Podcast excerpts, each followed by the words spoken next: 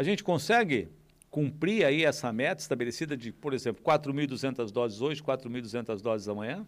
Bom dia, Ayrton. Bom dia aos ouvintes da Rádio Cultura. Sim, nós. É, eu quero fazer um esclarecimento antes. Né? Nós é, recebemos a informação a semana passada de que nós receberíamos 9.360 doses. Estava lá no site da CESA, recebemos essa informação pela regional. Mas ontem, quando nós fomos buscar, ontem à tarde, nós recebemos exatamente a metade, 4.680 doses. Oxe. Segundo a diretora, nós vamos receber o restante hoje ou no mais tardar amanhã cedo. É. É, abrimos o agendamento no sábado. Né? Quando nós ficamos sabendo disso, fizemos uma reunião com toda a equipe de vacinação e, e atenção primária para organizar. Teve um sábado, Ayrton, que a gente abriu 5 mil vagas, vacinamos 3.680 pessoas. Eu acho que foi o dia de maior número de pessoas vacinadas. Foi né? o maior número de pessoas vacinadas. Então, agora é um grande desafio. E foi pensando nisso que nós ampliamos todos os grupos, porque para a gente atingir 9.360 pessoas, a gente teria que chamar umas 20 mil pessoas para vacinar, porque as pessoas agendam e não comparecem, enfim, uma, uma série de questões. Então, nós estamos aí atentas, monitorando o número de pessoas agendadas. Até ontem à noite, nós estávamos com 3.600 e poucas agendadas para hoje. O que, que acontece? Nós deixamos uma folga até sexta-feira. Nós podemos vacinar até sexta-feira, hum. né? porque a vacina, após descongelada, ela tem uma validade de cinco dias. Então, a gente fez a, hoje e amanhã um quantitativo maior, na quinta-feira um quantitativo menor e vamos monitorando. Porque a tendência, se a gente não alcançar, é ampliar para outros grupos. Nós não podemos e não vamos perder nenhuma dose de vacina. Tá, secretário, então se, for, se o município recebeu a metade, então automaticamente a previsão é de vacinar a metade hoje, não 4 mil, mas 2 mil pessoas. Não, nós pretendemos usar praticamente tudo hoje, ah, porque na... a garantia é de que chegue hoje, no máximo amanhã de manhã. Hum. E as pessoas já estão agendadas para amanhã e para quinta-feira. Deixa eu te fazer uma pergunta. É, a sua informação é de que há um processo de descongelamento da vacina. É, não, aquelas caixas com gelo seco não foram utilizadas para o transporte, até porque nós temos aqui um freezer né, de ultra baixa refrigeração da Unila que foi cedido. É, esse tipo de equipamento, então, nesse momento, ele não está sendo utilizado. É, a informação que nós tivemos da diretora da regional é que o Estado não está utilizando o gelo seco. Eu fiz esse questionamento ontem, porque agora a tendência, né, o Brasil comprou aí 100 milhões de doses da Pfizer, é que a gente receba muitas doses, é, mas ela disse que o Estado, por enquanto, vai trabalhar dessa maneira. Mas é, isso daí acaba colocando é, a obrigação dos municípios de cumprirem essa rotina de força-tarefa para não perder doses, né?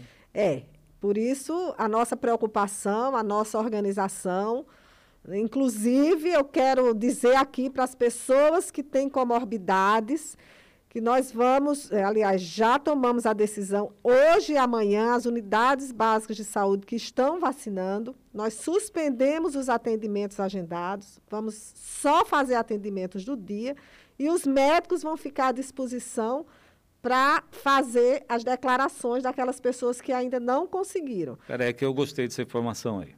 Então vamos lá, nós, porque a minha preocupação era essa, né? Que quem tem dinheiro vai lá no médico da família, no tio, no primo, no filho, né? No, no, no, no, afilhado, no sobrinho que é médico, ó. E aí tem a declaração. Essas pessoas normalmente vão à frente daqueles que não têm condições e dependem de, da espera de um agendamento. Então vocês estão resolvendo dessa maneira, é. dando prioridade para esse. Isso. As, desde que nós iniciamos o atendimento, Ayrton, para as pessoas com comorbidades, nós colocamos os nossos médicos à disposição. Como nós não tínhamos suspendido os atendimentos agendados, então eram feitos encaixes e as pessoas estavam sendo atendidas. Mas em função desse volume, e nós precisamos vacinar as pessoas que têm comorbidades, nós tomamos essa decisão sexta-feira, de hoje e amanhã suspender esses atendimentos para que os médicos fiquem mais disponíveis e aí as pessoas chegam lá, fazem a declaração com eles e já vacinam lá na hora. Então, é, é esse apelo que a gente tem feito. nós temos um, uma média de 17 mil pessoas, pelo menos é né, os, os dados que nós temos, com comorbidades. E nós não atingimos ainda nem 10 mil pessoas. Então, é importante, a gente está vendo aí os dados epidemiológicos, as pessoas abaixo de 60 anos são as que mais estão se internando, na faixa etária entre 40 e 59 é. anos.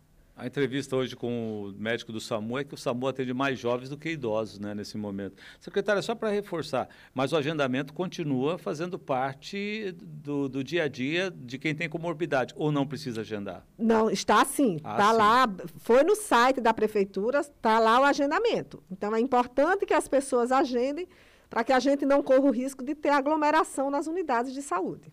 É, nós temos duas situações. Nós temos as pessoas que têm comorbidades e que participam dos programas que o município mantém, aqui pressão, diabetes, e tem as pessoas que são atendidas pelo governo do estado através da nona regional. Esses dois sistemas conversam, secretário? Não, na verdade, a nona regional ela só disponibiliza algumas medicações que não são né, do, do município. Então, o atendimento mesmo é na rede municipal.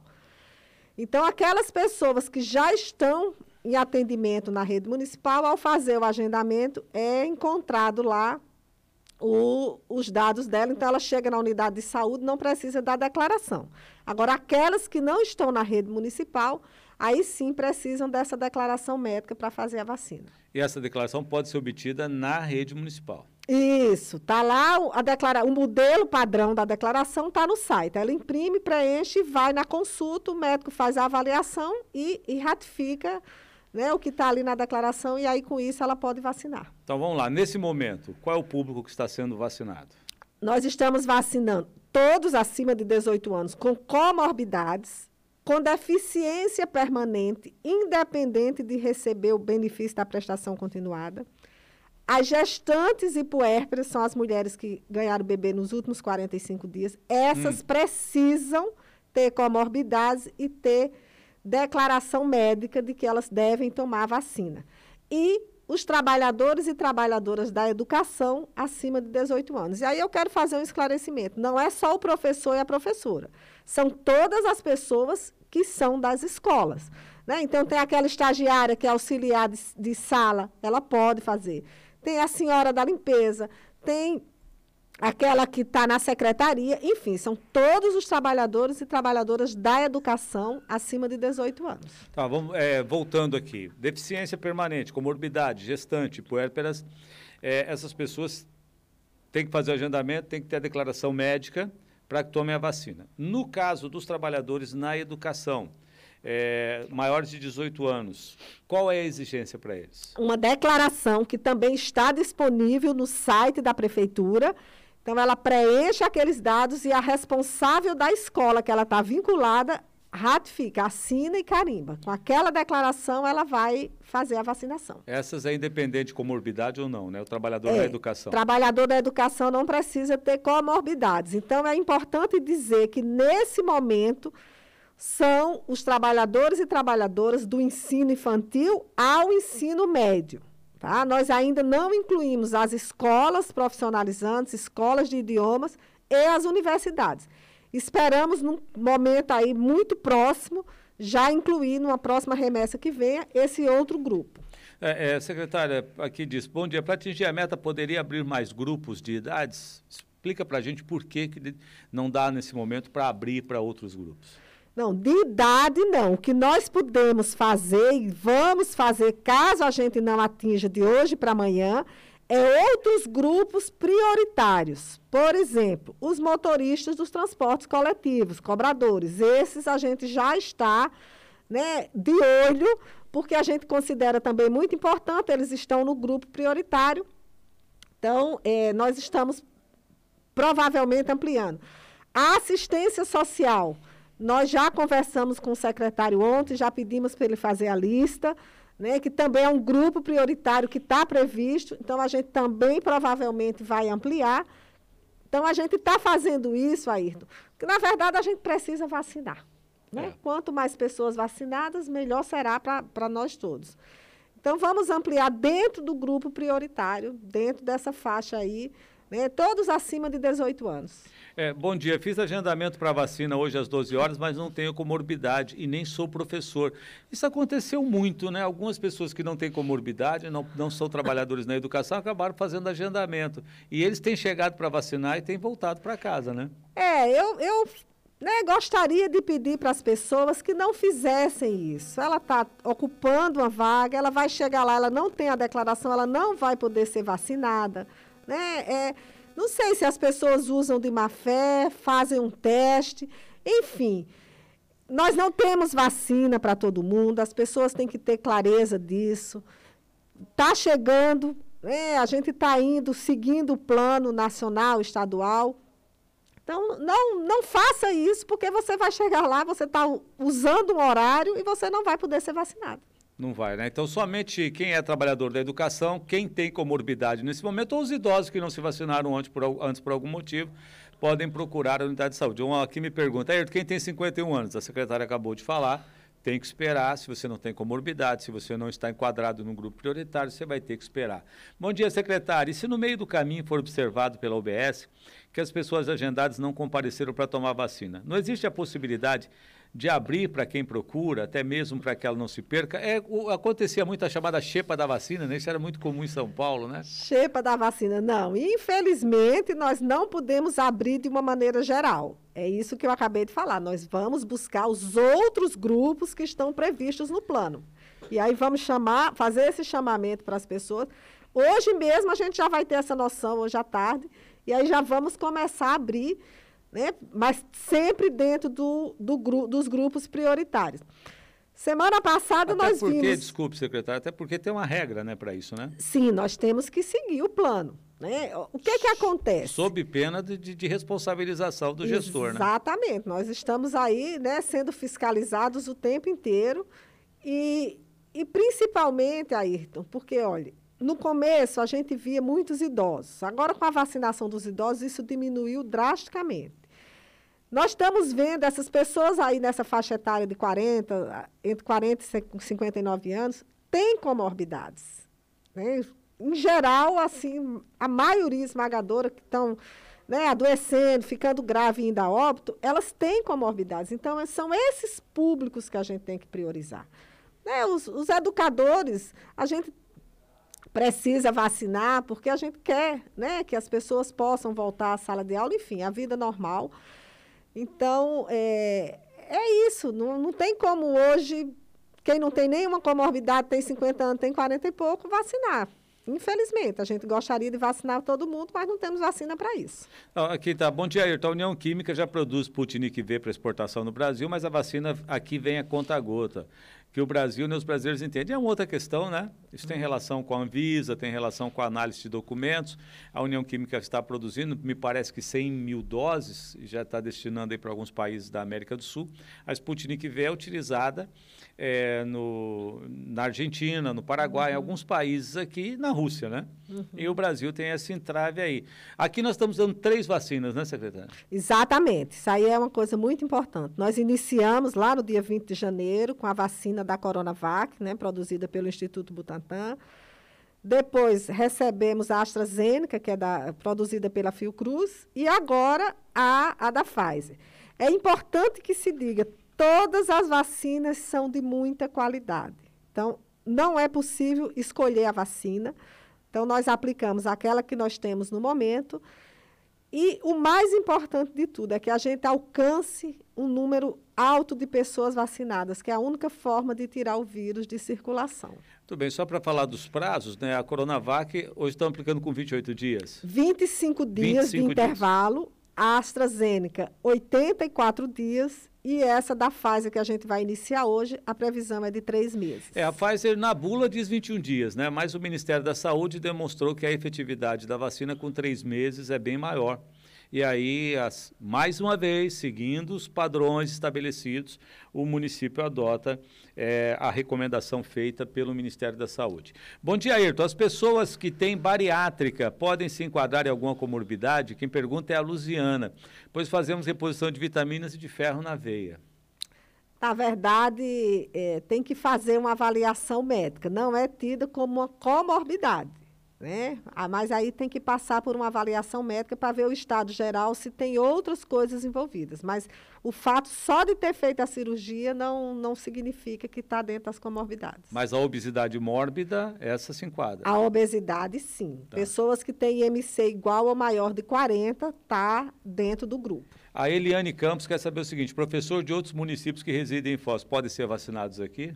Bom, se reside em Foz, não tem problema, pode sim. Mas é, são professores em outros municípios. Eu acho que dá aula, às vezes, em Santa Terezinha, São Miguel. É, pode trazer a declaração de lá. A gente tem conversado entre os secretários, né, daqui da, da Dona Regional de Saúde, então tem se adotado muito. Então, pode vacinar lá, né? Pode vacinar aqui também. É porque os municípios estão é. vacinando professores, isso, né? Isso, isso. É, uma pergunta aqui é sobre a gripe e a vacina da gripe. Antes de falarmos do calendário, vamos falar do distanciamento entre uma vacina e outra, que é uma observação interessante, aliás, necessária para a sua saúde, né? Exatamente. Como eh, não existem estudos que mostram que não tem nenhum problema, então o Brasil adotou o intervalo de 14 dias entre uma vacina e outra. Então, a semana, na, há duas semanas atrás, nós estávamos vacinando né, as professoras e professores com a vacina da gripe. Então, aquelas pessoas que ainda não completaram os 14 dias não podem vacinar. A gente está vendo, porque nós recebemos ontem a informação de que muitas pessoas que tomaram a vacina, né, professores, fecham os 14 dias na quinta. Então, como a gente tem essa folga da, da sexta-feira, eu conversei com a diretora da, da vigilância ontem, para a gente deixar um quantitativo de doses para da sexta-feira ser específico para esses professores e professoras que tomaram a vacina da gripe. Então, tem que ter um intervalo de 14 dias. Muito bem. Então, é, conforme explicou a secretária, quem tomou Coronavac, faça o ciclo da Coronavac, dê prioridade para a Covid tá? Depois tome a vacina da gripe que fica à disposição. Isso, exatamente. Ela, ela, essa fica à disposição na, na, na rede, né? É, e quem tomou a AstraZeneca, verifique se passou 15 dias da primeira dose e se falta um período superior a 15 dias para a segunda dose, nesse intervalo você pode tomar isso. Isso, exatamente. E a mesma coisa a da Pfizer, tá? Então, mas dê prioridade sempre para a vacina da Covid-19. O, o, público está sendo vacinado para a gripe agora, secretária? Eu acho que é tanta confusão de vacina, né, que às vezes... Né? Nós estamos vacinando os idosos acima de 60 anos, mas seguimos vacinando né, os outros grupos que, que começaram, como as gestantes, puérperas, as, as crianças de seis meses a seis anos incompletos, que nós não atingimos a meta. Nós começamos lá em abril, no dia 10 de abril, fomos até dia 9 de maio, não atingimos a meta, deixamos em aberto. Então, esse aí as pessoas podem se dirigir a qualquer unidade de saúde e vacinar tranquilamente. É importante, nós estamos esse ano, né, com frio muito intenso. Estamos no outono, ontem e hoje amanhecemos o dia aí com 5, 6 graus. As crianças começam né, a ter problemas respiratórios. Então, é super importante que toma a vacina da influenza. Influenza também mata, minha gente. Tá, vamos lá. É, o Agnaldo, muito bom dia, Ayrton. Agradecer sempre a Deus por estar aqui novamente. Nunca pensei que pegaria esse vírus, pois sempre me cuidei. Vou dizer, foram 14 dias de agonia, de dor, mas graças a Deus estou de volta ao trabalho, novamente, vida que segue. O Agnaldo aí foi contaminado, né? E se é, afastou, permaneceu isolado, que é o que se deve fazer. Falar nisso, secretária, nós estamos acompanhando também é, os bloqueios na região da Ponte da Amizade, é, que demanda que você mantenha guardas municipais, é, profissionais da área da saúde. Né? Quais são as negociações com o governo federal para a gente contar com uma barreira sanitária na Ponte Internacional da Amizade, principalmente agora com essa variante indiana e a, e a variante sul-africana, né, que preocupam muito o brasileiro? Bom, Ayrton, infelizmente nós não temos uma resposta boa, positiva do governo central. Vocês sabem, todo mundo sabe que para fazer barreira sanitária nas pontes, né, na, nas entradas da cidade, nós dependemos dessa autorização e ela não nos foi dada. Isso complica muito a nossa vida. É, vou sair daqui agora, nós temos uma reunião agora às oito e meia da manhã com o comitê de crise. Nós vamos é, discutir as estratégias, inclusive endurecer com relação às barreiras dentro do nosso município, né, porque nós precisamos tomar atitude com relação a isso. É muito preocupante. Nós sabemos que a variante já está aí circulando na Argentina, muito provavelmente deva estar tá circulando no Paraguai, quiçá já, teve, já esteja até por aqui mesmo. Então, estamos aí com 100% das nossas UTIs ocupadas, a UPA do Morumbi, né, numa situação bastante preocupante. Inclusive, nós vamos discutir também novas estratégias de reorganização dos atendimentos daqui a pouco. E, infelizmente, nós não temos. Porque se nós tivéssemos essa autorização para que a gente pudesse fazer uma barreira na entrada da ponte, isso facilitaria muito nossa vida. Nós não queremos é, discriminar ninguém. Nós não queremos é que esse vírus circule. Porque, infelizmente, é essa situação de grande circulação que está fazendo né, toda essa pressão sobre os hospitais e, infelizmente, muita gente ainda óbito. Recentemente, nós acompanhamos aí um, um, um, debate em torno da Argentina que estava exigindo o RT-PCR de motoristas de caminhão, inclusive tivemos bloqueio na ponte, né? Alguma possibilidade, agora, diante desta circulação da variante indiana na Argentina, de adotarmos ah, medidas é, semelhantes aqui ou não cabe à Prefeitura? Então, na verdade, não deveria ser da prefeitura, por quê? Porque a entrada lá também é, é de, de, competência do governo federal. Mas nós vamos discutir isso daqui a pouco, porque é uma grande preocupação.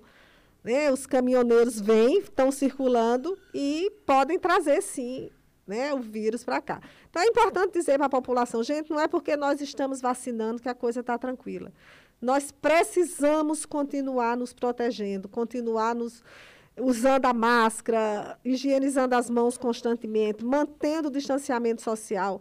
É um apelo que a gente vem fazendo.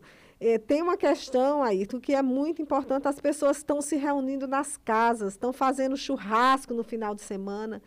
E isso é muito sério, gente. É muito grave. Enquanto você não tem uma pessoa da sua família, você acha que não vai acontecer. A gente está vendo aí, são mais de 800 pessoas que já foram a óbito no nosso município. Secretária, aqui uma pergunta, né, que é o seguinte, a secretária falou sobre jovens, ela tem um percentual de jovens internados hoje? Tem um número ou não? Não, eu não tenho esse percentual. Semana passada nós tivemos, infelizmente, né, o óbito de uma menina de 20 anos, um rapaz de 26, outro de 32. Né? Então, assim, a gente sabe que tem sempre algum caso de pessoas nessa faixa etária aí. Então, não ah. tem mais essa coisa de que só pega gente de idade e só vai a óbito gente de idade. É todo mundo e se agravando muito com as pessoas mais jovens. Bom dia, Ayrton. A é, Foz do Iguaçu tem barreira na ponte, mas não oferece teste de Covid. Na aduana do Paraguai tem para fazer o teste, mas incomodam quem trabalha na ponte. Eu, você sabe, eu não, eu não, sabia disso não, que eles têm o teste lá para... Eu não tenho conhecimento Eu também disso. não tenho conhecimento, né? Mas também não teria nem como você fazer o teste ali, porque exige, né? É, uma avaliação, existe uma verificação por equipamento, você tem que ter um laboratório ali, ainda levaria tempo, né? É, nós teríamos pra que ter, ter um teste rápido de muita qualidade para fazer e tínhamos que ter autorização do governo federal para que nós, enquanto município, nos instalássemos na ponte da amizade para fazer uma barreira sanitária e uma testagem. Eu acho que a, a, resposta da secretária responde aqui o ouvinte. Bom dia, o problema no hospital municipal com os estrangeiros, em especial os paraguaios, não é de hoje. Precisamos mais fiscalização para evitar a entrada de estrangeiros não autorizados. Não adianta sacrificar o comércio com decreto se a ponte está aberta constantemente. A secretária acabou de falar sobre isso, né? Com certeza. Que não depende do município, não é o município que pode, é uma área federal, a responsabilidade é do, é da, do governo federal. Aqui tem mais comentários sobre o ônibus. Eu falei que não adianta a gente apontar uma falha com outra, né? A questão do transporte coletivo é uma questão extremamente complexa, não é de hoje, já vem de muito tempo. Vamos nos ater aqui às informações que são pertinentes com relação à vacinação. É, 8 horas e 20 minutos. Secretário, eu sei que você tem um tempo bastante apertado, né? então quero agradecer a sua presença aqui. Só para reforçar, as pessoas entrem no site, verifiquem corretamente todas as informações necessárias e, mais uma vez, vamos apelar, né? É, não faça o agendamento se você não tem comorbidade, se você não é trabalhador, trabalhador da educação, se você não está em grupos de risco, né? Exatamente, gente. Vamos ter consciência, né? vamos ter empatia com o próximo e vai chegar a hora de todo mundo se vacinar. O mais importante nesse momento é o autocuidado e o cuidado com o outro. É o distanciamento, é o uso da máscara. E torcer né, para que a gente consiga o maior número possível de vacinas. O município tem se organizado com toda a sua estrutura. Chegando vacina, nós aplicaremos todos os dias, se for necessário. Para fechar aqui, secretária, epilepsia, pessoa toma remédio continuado, está no grupo? Epilepsia. É, eu, é complicado isso, eu né? Eu não tenho certeza. Mas, assim, lá no, no, no, site nós colocamos a tabela com todas as comorbidades, a pessoa pode acessar também. Beiro, lá no site da Prefeitura, então é pmfi.pr.gov.br, você tem todas as comorbidades, né? E para o aqui o Carlos está dizendo, mesmo sendo doaneiro, dependendo de cargas, acho que deveria ser mais rígido da nossa parte, tanto na ponte do Paraguai como na Argentina. Tenho, tenho amigos que vão daqui para lá, de lá para cá, deveria ser mais rigoroso mesmo, pois eles podem trazer o vírus, também podem levar o vírus. Exatamente. Secretária, obrigado por sua presença aqui, obrigado pela gentileza de nos atender. Bom trabalho a toda a equipe. Bom dia, bom trabalho, aí. Agora são 8 horas e 22 minutos em Foz do Iguaçu. Cultura, a rádio da informação, jornalismo e prestação de serviço.